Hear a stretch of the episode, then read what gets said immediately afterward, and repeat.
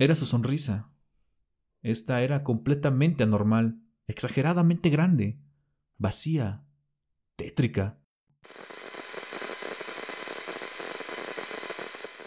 Muy buenas noches amigos, es domingo y es día de contarles una historia paranormal.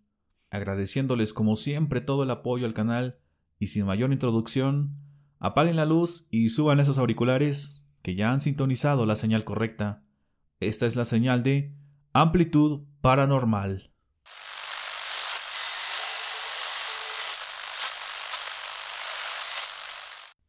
Lo que les voy a contar no estoy seguro de que se trate de algo paranormal.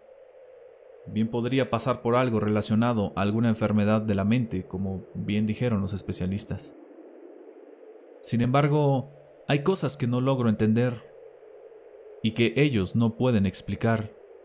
Pequeñas ventanas que no se pueden cubrir. Primero que nada les daré un poco de contexto. Espero no aburrirlos, pero son necesarios los detalles. Radico en una de las ciudades más pobladas y grandes del mundo. A mucho orgullo soy chilango. Me he dado cuenta de que en ciudades como esta, siempre caminas acompañado de miles de desconocidos, de personas que viven en su mundo y no les importa quién seas, a dónde vayas, si ya comiste, etc. Vivo con mi esposa y mi niña de cuatro años en un departamento que está en un tercer piso. Ellas están todo el día en casa. Yo, por mi parte, entre traslado y trabajo, estoy fuera casi todo el día. Del diario y de ida debo de tomar un camión y después el metro o tren subterráneo. Todo comenzó una tarde que iba saliendo de trabajar. Maldita sea, ya va a llover. En una ciudad como esta, eso solo significa que el transporte público va a colapsar. En algunas partes dejará de funcionar. Tendrás que tomar rutas alternas y llegarás muy tarde a tu casa. Pero bueno, como nos decía un profe, ni modo, así nos tocó. Usualmente llego a casa a eso de las 6 de la tarde, pero con un poco de lluvia el retraso puede prolongarse hasta dos horas o en ocasiones un poco más. El camión me deja en un pequeño distribuidor vial ubicado al frente de mi colonia. No es muy grande, pero sí es muy transitado. Además, como gran parte de las construcciones de este tipo en la ciudad, sirven de refugio para las personas en situación de calle. No quiero darme baños de pureza, pero soy de los que les gusta ayudar a esas personas. En temporada de frío les llevo cobijas o chamarras. Además, de vez en cuando, sobre todo en quincenas, les paso a dejar algo de comida. Uno no sabe la historia que hay detrás de cada uno de ellos, cómo fue que llegaron a esa situación. En fin, el día del que les estoy contando particularmente no llevaba nada para darles. Hasta me sentí mal, hacía frío y estaba lloviendo. Al otro lado de la calle noté a una mujer que nunca había visto. Ella me estaba mirando. Cuando nuestras miradas se encontraron, sonrió. Me detuve un momento para observarla. Había algo que no encajaba en ella. A mi percepción, algo no encuadraba en su persona. Era su sonrisa. Esta era completamente anormal, exageradamente grande, vacía, tétrica. Fingida quizá era la palabra. Alzó su brazo y me hizo adiós. Volté para ver si saludaba a alguien más, pero no había nadie. Y entonces me señaló con el dedo índice. Sentí un escalofrío en todo mi cuerpo y mejor apuré el paso para llegar a casa. El siguiente sábado, al salir del trabajo y aprovechando que era quincena, Pasé por un par de pollos a una rosticería que estaba cerca de la parada del camión. Se los llevaría a las personas del puente. Además, la mujer de la otra vez me causaba una especie de miedo, pero también curiosidad. Al llegar al puente di las buenas noches y levanté las bolsas de comida como una señal de paz. Se acercaron solo un par de señores, pero detrás de ellos, a varios metros, había alguien más. Estaba dándome la espalda, y tenía al frente un carrito de supermercado. Buenas noches, les traje un taquito. Le dije en voz alta para que también me escuchara. Pero uno de los dos que había salido a mi encuentro me hizo señas pidiéndome que parara, que no le hablara a esa persona. Lo ignoré e insistí. Y aquel que me había hecho las señas se alejó corriendo. La persona que estaba frente al carrito lentamente se giró hacia mí Era la mujer que había visto hace un par de días. No pareció prestarme mucha atención. Parecía que estaba ocupada haciendo algo. Se giró y siguió con sus cosas.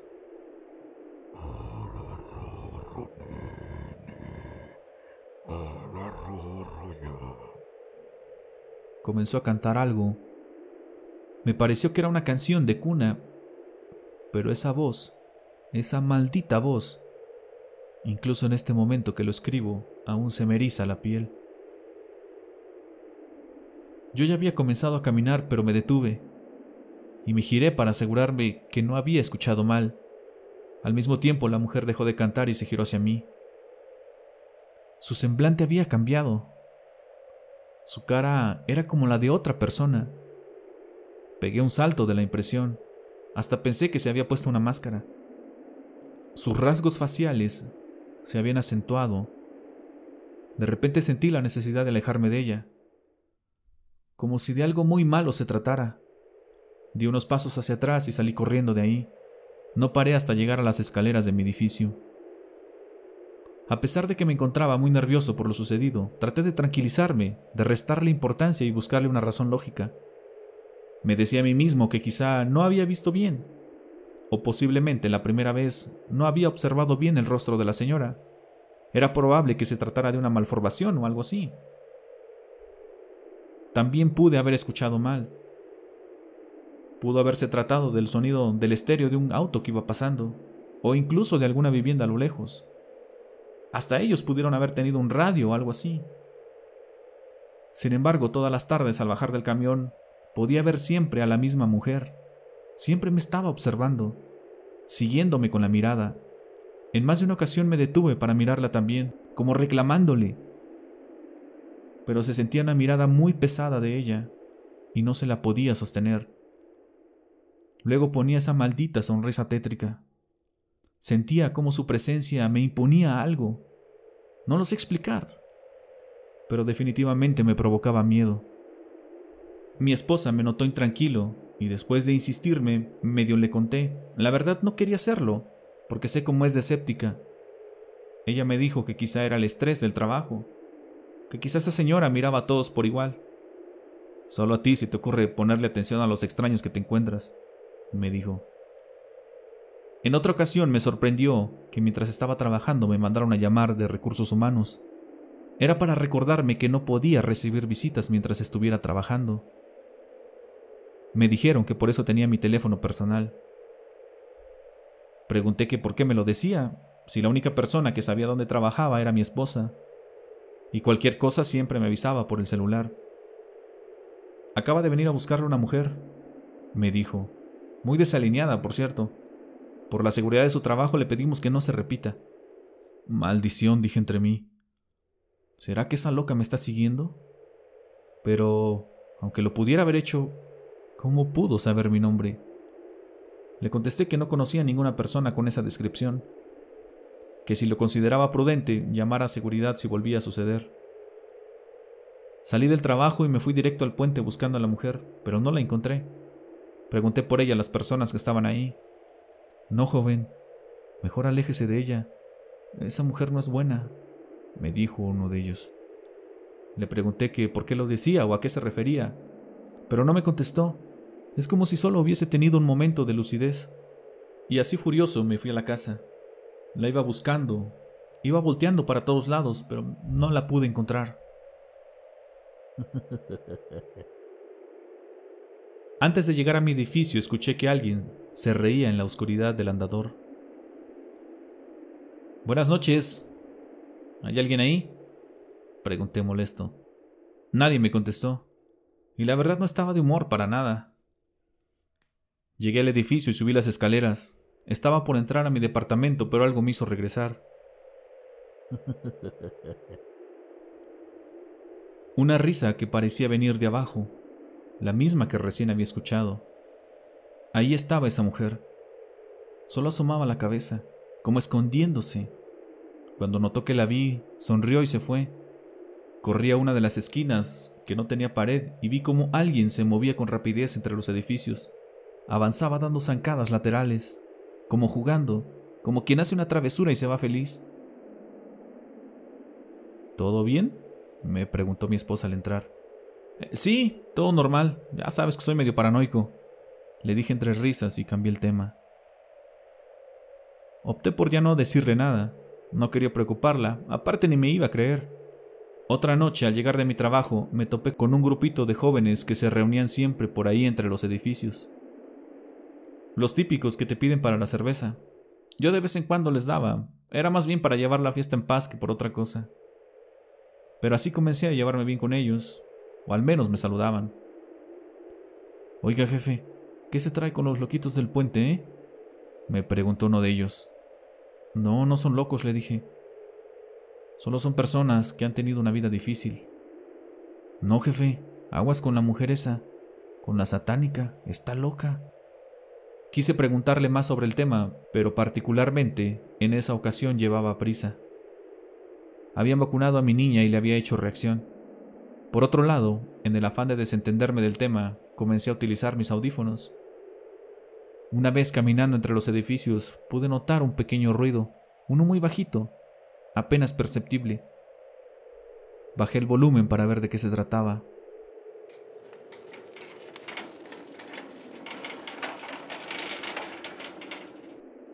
Había un sonido en el ambiente. Era el ruido de un carrito de supermercado.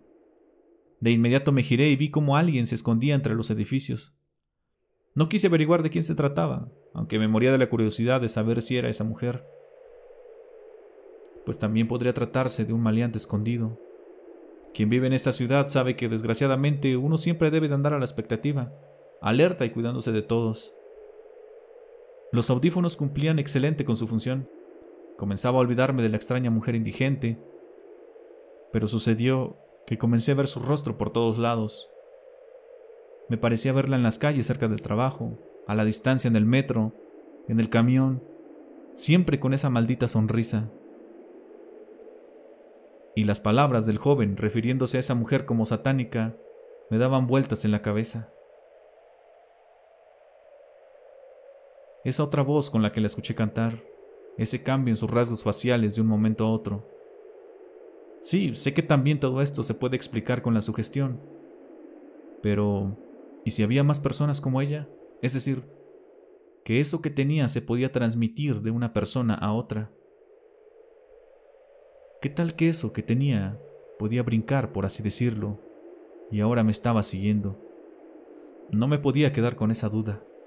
A unas cuadras de mi trabajo había un pequeño mercado. Ahí se quedaban a dormir unas personas en situación de calle. Así que saliendo fui a comprar unos panes para ir a verlos. Esta vez mi intención no era la de ayudar. Solo quería saber que todo era producto de mi paranoia. Eso de algún modo me daría paz. Solo eso y me quedaría tranquilo. Buenas tardes, ¿cómo están? Les traje unos panes, dije levantando la bolsa, pero las personas apenas si levantaron la mirada. No parecieron prestarme atención. ¿Alguien de aquí tiene hambre? Pregunté, pero tampoco me hicieron caso. Dejé la bolsa y me di la vuelta. Sin embargo, uno de ellos comenzó a cantar algo.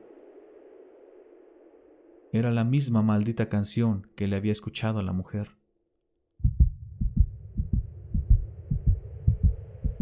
De inmediato se aceleraron mis latidos. Ahí perdí toda la curiosidad que llevaba. No me iba a quedar ni un segundo para averiguar nada. Salí corriendo de ahí, insultándome a mí mismo por andar haciendo tonterías. Luego mi esposa me recibió con una pregunta que no esperaba. Oye, ¿qué te traes con los indigentes del puente, eh?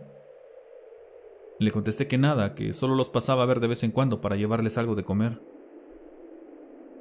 Es que te vinieron a buscar hace rato. ¿Alguna vez han pasado angustia y sienten que su estómago se hace pequeño? Pues así me sentí en ese momento. Hace como dos horas estuvieron tocando la puerta, justo cuando estaba haciendo de comer así que no abrí.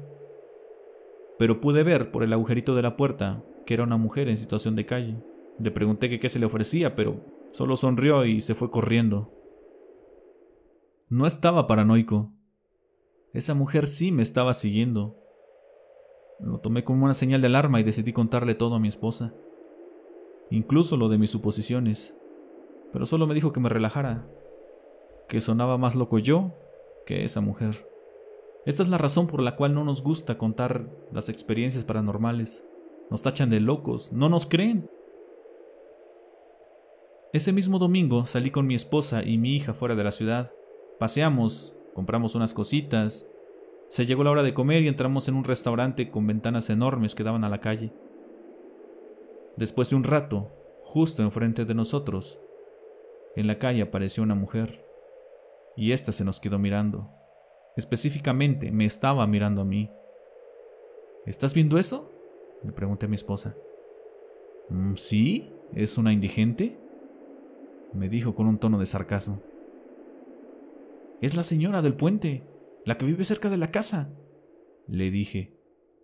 Mi esposa solo se burló de mí, me dijo que ya le empezaba a preocupar mi actitud, que quizá necesitaba ver a un loquero. Sí, lo dijo con esa palabra. Les prometo que era la misma mujer, su ropa, su sonrisa, era ella. Apenas regresamos a la casa y me salí a caminar por los edificios. Buscaba un pretexto, algún indicio, algo que me ayudara a entender, porque sentía que ya me estaba volviendo loco. Fui hasta el puente, pero al parecer ya todos estaban durmiendo. No había movimiento ya.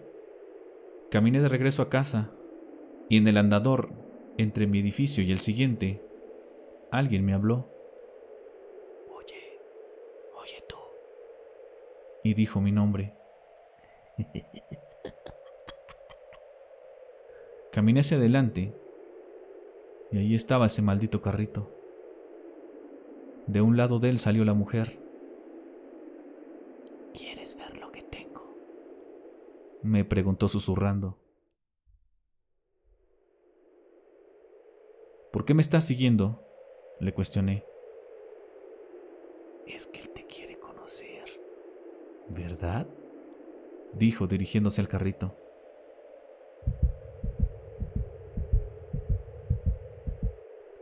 ¿Qué diablos traía esa mujer en el carrito? Pasaron tantas cosas por mi cabeza en ese momento. Casi se me salía el corazón del pecho, pero me aguanté el miedo y me acerqué lentamente. Sí, ven, me decía con esa horrible sonrisa. Él te quiere conocer. Yo le he hablado de ti. Le he dicho que siempre nos llevas cosas, que quieres ser uno de nosotros. Había algo envuelto con una cobija. Olía a podrido y a todo lo asqueroso que se puedan imaginar. La señora movió un poco la cobija y dejó ver una cara pequeña. Casi pegó un grito del susto. Era un bebé de juguete, de esos de tamaño real. La verdad, sentí un poco de alivio. Pensé que, de algún modo, eso le daba sentido a todo. Que la señora simplemente sufría de alguna enfermedad mental pero aquí es donde casi me da un infarto. Ese maldito muñeco movió la cabeza hacia mí, como para poder mirarme. Sentí como algo me atravesó todo el cuerpo, di un paso hacia atrás y estaba a punto de caerme. Pero la mujer me sujetó del brazo. Estaba sonriendo y miraba con atención al muñeco dentro del carrito.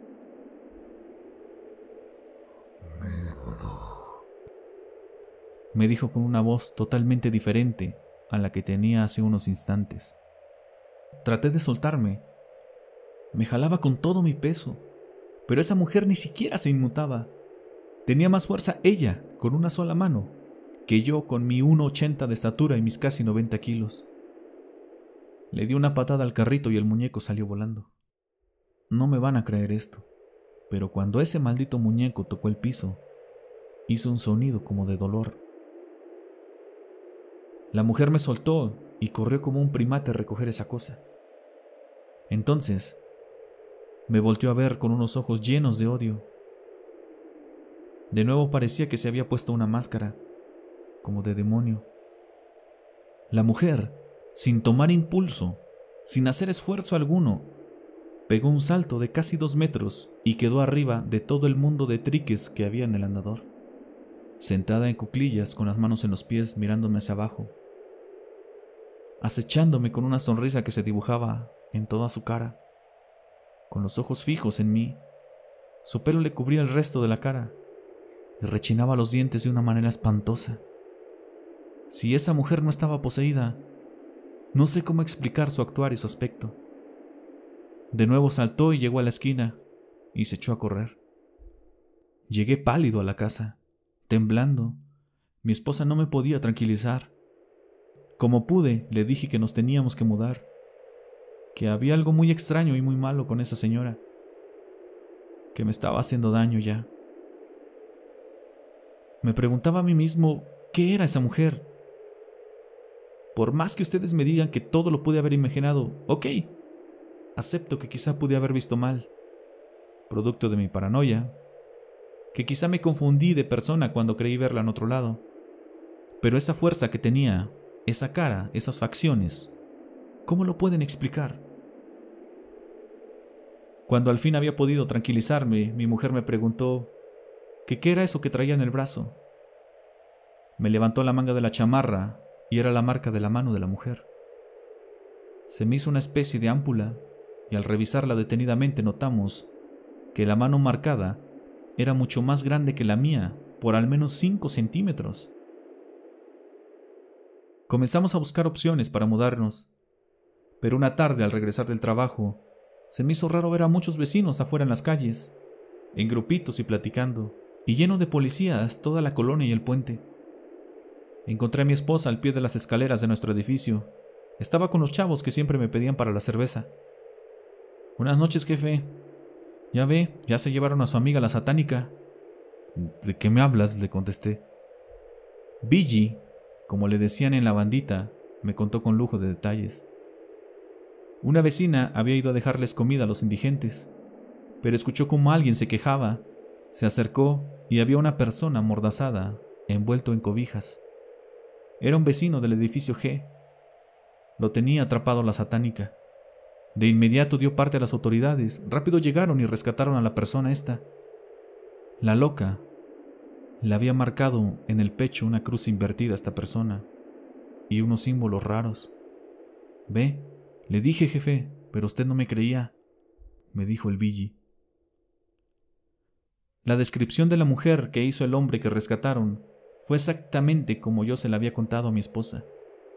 También dijo que esa mujer Tenía una fuerza sobrenatural y una voz que no parecía ser suya. Llegaron personas del sanatorio para enfermos mentales y se llevaron a la señora. Decían estas personas que a primera vista parecía un caso de psicosis extrema. Nada fuera de este mundo, dijeron, con un tono despectivo hacia los vecinos, y es que alguien de ellos había dicho que la indigente estaba poseída. También encontraron huesos enterrados ahí debajo del puente, restos que se presumían eran de animales, aunque nunca lo supimos. Fueron los forenses y se llevaron todo lo que sacaron de ahí. De lo más extraño que se encontró, había una Biblia que tenía insultos escritos con sangre. También había unos símbolos dibujados en el techo del puente, que para poder hacerlos se hubiera necesitado un equipo profesional, un arnés como mínimo, unos andamios quizá o al menos que esa mujer hubiera podido caminar por las paredes o por el techo. Después de un tiempo volví a llevar comida a los señores del puente. Hasta parecían otras personas. Me recibieron muy a gusto, sonrientes. Tenía tantas preguntas para ellos, pero al final decliné. No sabía cómo lo iban a tomar. Quizá ellos también habían sido víctimas del maltrato de esa mujer. De esa mujer que se creía poseída, dijeron los médicos. Esta es la historia que les quería contar. Saquen ustedes sus propias conclusiones. Yo de mi parte les mando un gran saludo. Postdata, sigo viviendo aquí. Desde que se llevaron a esa mujer, todo está muy tranquilo.